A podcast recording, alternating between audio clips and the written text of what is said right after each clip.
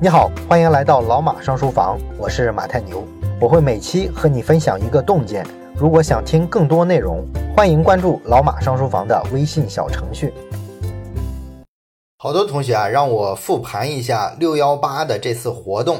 那么，因为去年呢做双十一的时候啊就做过复盘啊，所以呢好多人想再听一次。那么作为一个坚持用户导向的节目呢，我毫无心理压力的就接受了。接下来呢，我会跟你真诚的分享一下这次活动的得失。那么这次六幺八的活动呢，整个过程啊，参与过的朋友呢应该很清楚啊，我们策划的还是比较简单的啊，就是做了一个以打折优惠为核心的一个活动的计划。而且呢，我们是真的打折啊，做内容付费的，好像很少有像那个淘宝卖家那么玩的。我们都知道，很多卖家是先把价涨上去，啊，然后呢再打折打下来，这个呢就有点像踢假球的感觉了，是吧？他利用的就是网上的商品价格呢经常的变动，很少有用户啊能记得住这件产品啊前一阵儿是什么价格，所以这个商家呢实际上打的就是这种信息的不对称。那么内容付费行业呢相对来说价格是固定的啊，像咱们老马上书房的会员，全年都是这个价格，只有非常非常少数的这种大的节点才会降价。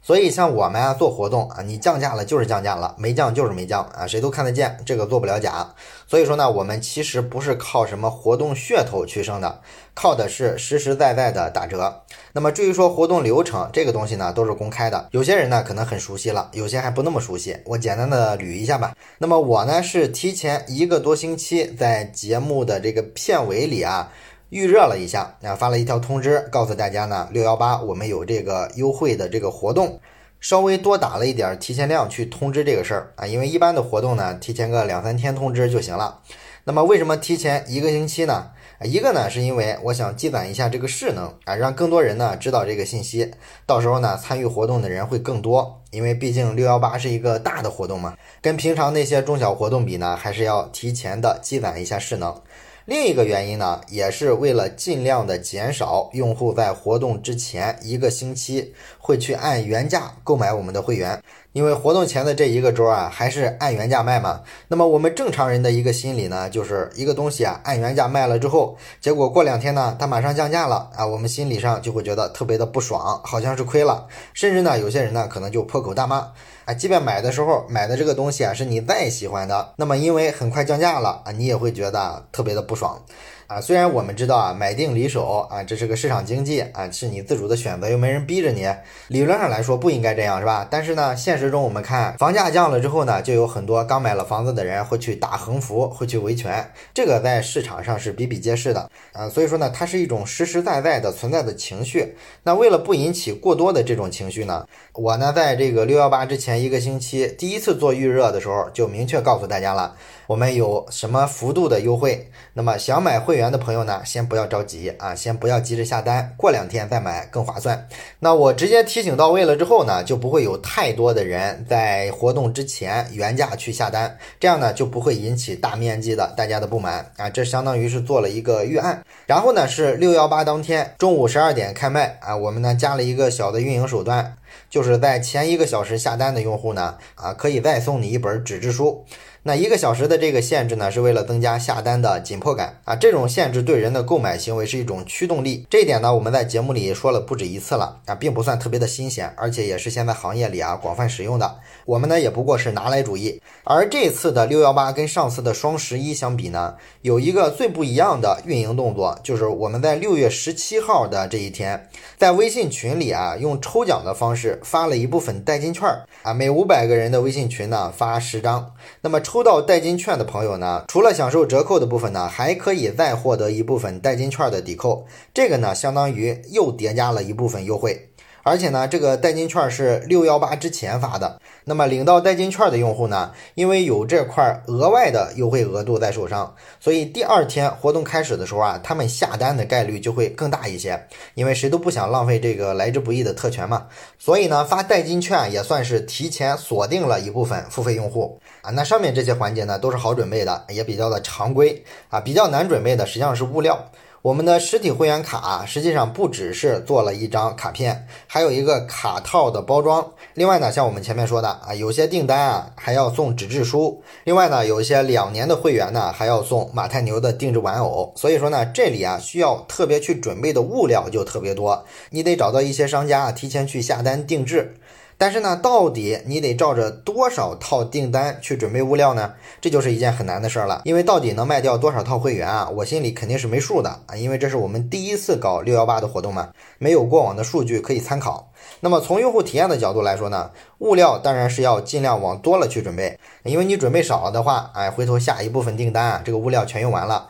再有新的订单呢，你就需要去临时采购加订一些物料，这个呢一来一回就会耽误掉几天的时间，所以用户收到包裹的时间呢就会延后几天，那么这个购物体验呢多少会受一点影响，所以理论上啊这个物料应该往多了去准备。但问题是，如果你准备的太多啊，最后下单的数没那么多的话，那最后这些物料不就积压了吗？不就成库存了吗？啊，像我们这么小本的生意啊，积压很多库存，其实影响还是非常大的。后续的时候啊，很难把它消化掉。所以说，最好是在用户体验跟库存风险中间能找到一个平衡点。那么我这次呢，采用的办法就是提前预测了一个订单的数字，然后呢，按照这个预测的数字去准备物料。如果这个预测的数字很接近实际的订单数的话，那么总体上就可以保证大部分用户的订单很快呢就可以出货，整体上这次活动的体验是可以被保证的。只有个别一部分用户的订单呢，可能需要去临时采购一些物料，但是这种局部的问题呢，相对来说就好处理得多。当然了，难点在于呢，你怎么能预测一个订单数字，让它很接近于真实的数字？我呢其实也没有用什么特别科学的办法。啊，就是参考了一下去年双十一的数字。然后再结合上半年的一些数据啊，再加上一些直觉的推定，最后呢就确定了一个数字。但是很幸运的是呢，这次这个数字啊，我猜的还挺准的。我们已有的这些物料啊，基本上能够保证百分之九十左右的订单啊，及时的发出去了。所以呢，大部分用户的感觉是啊，跟去年双十一的时候相比啊，今年这个包裹寄出来的速度啊要快多了啊。大家都在这个微信群里去晒啊，感叹呢说，哎，这次速度真快啊。最终呢，只有一小部分物料是缺的。那么我们就临时去订购了一批，但是这个涉及到的用户数量呢就很少了啊，不影响整个这次活动体验的基本盘。而且呢，我们还通过其他的手段去尽量弥补了这些用户的体验，比如说发给他们一个七天的会员码，扫码之后呢，他们就能听七天的付费的书籍。那么这个呢，就能确保他们在下单之后到快递收到之前。可以啊，一直收听节目啊，这个体验呢就相对来说得到了弥补。再比如说呢，这部分用户的快递呢，我们改用顺丰去发啊，这样呢速度会更快一些，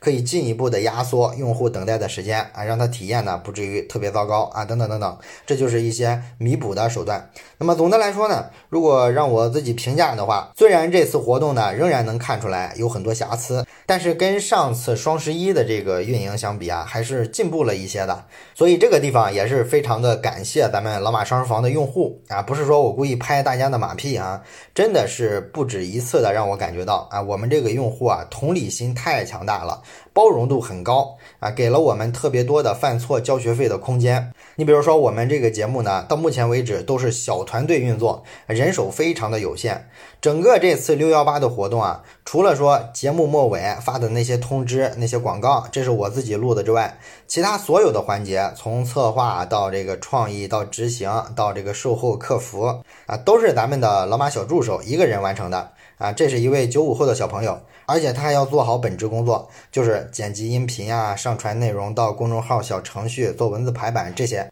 在这些本职工作之余，他还完成了这次六幺八的全部的活动。所以说，这个情况下能有这样的完成度啊，已经不容易了。但是呢，也因为这个精力人手非常有限，瑕疵呢确实是免不了的，这个也要承认。你比如说这几天的微信留言什么的，可能回复不及时之类的，这个是实实在在存在的。不过呢，我们的用户都特别好啊，都很包容这些事儿啊，没有特别的去挑这些细节上的不足。所以说我还是非常感谢大伙儿的包容。那么咱们这个节目呢，跟那些特别成熟的、名气特别大的节目相比啊，除了说我们能更扎实的给到大家一些知识之外，可能我觉得最不一样的一点就是我们这个节目啊要更接地气一些，更亲切一些。我们节目跟用户呢，不是一种啊让你仰视的感觉啊，也不是那种偶像跟粉丝的关系啊，更不是那些所谓的教主跟信徒的关系啊。大家说呢，都把我当成一个天天在耳朵旁边碎碎念的朋友啊，这个呢是我特别珍重的一种感觉啊。所以说，朋友们说啊，你做个复盘吧，哎，我就做了一个，而且呢，怎么想的就怎么分享。咱们确实也没什么值得藏着掖着的东西，对吧？所以说呢，我比那些比我们大得多的节目的主播相对来说要更有安全感一些。好了，关于这个六幺八的活动啊，咱们就简单的复盘啊，聊感想聊到这儿啊，后面再做别的活动的时候啊，咱们可以再及时的沟通一些想法、一些感悟，希望呢能让你对运营啊有更深刻的理解啊，甚至是能帮到你，给你一些启发。好了，本期内容就到这里，咱们下期再见。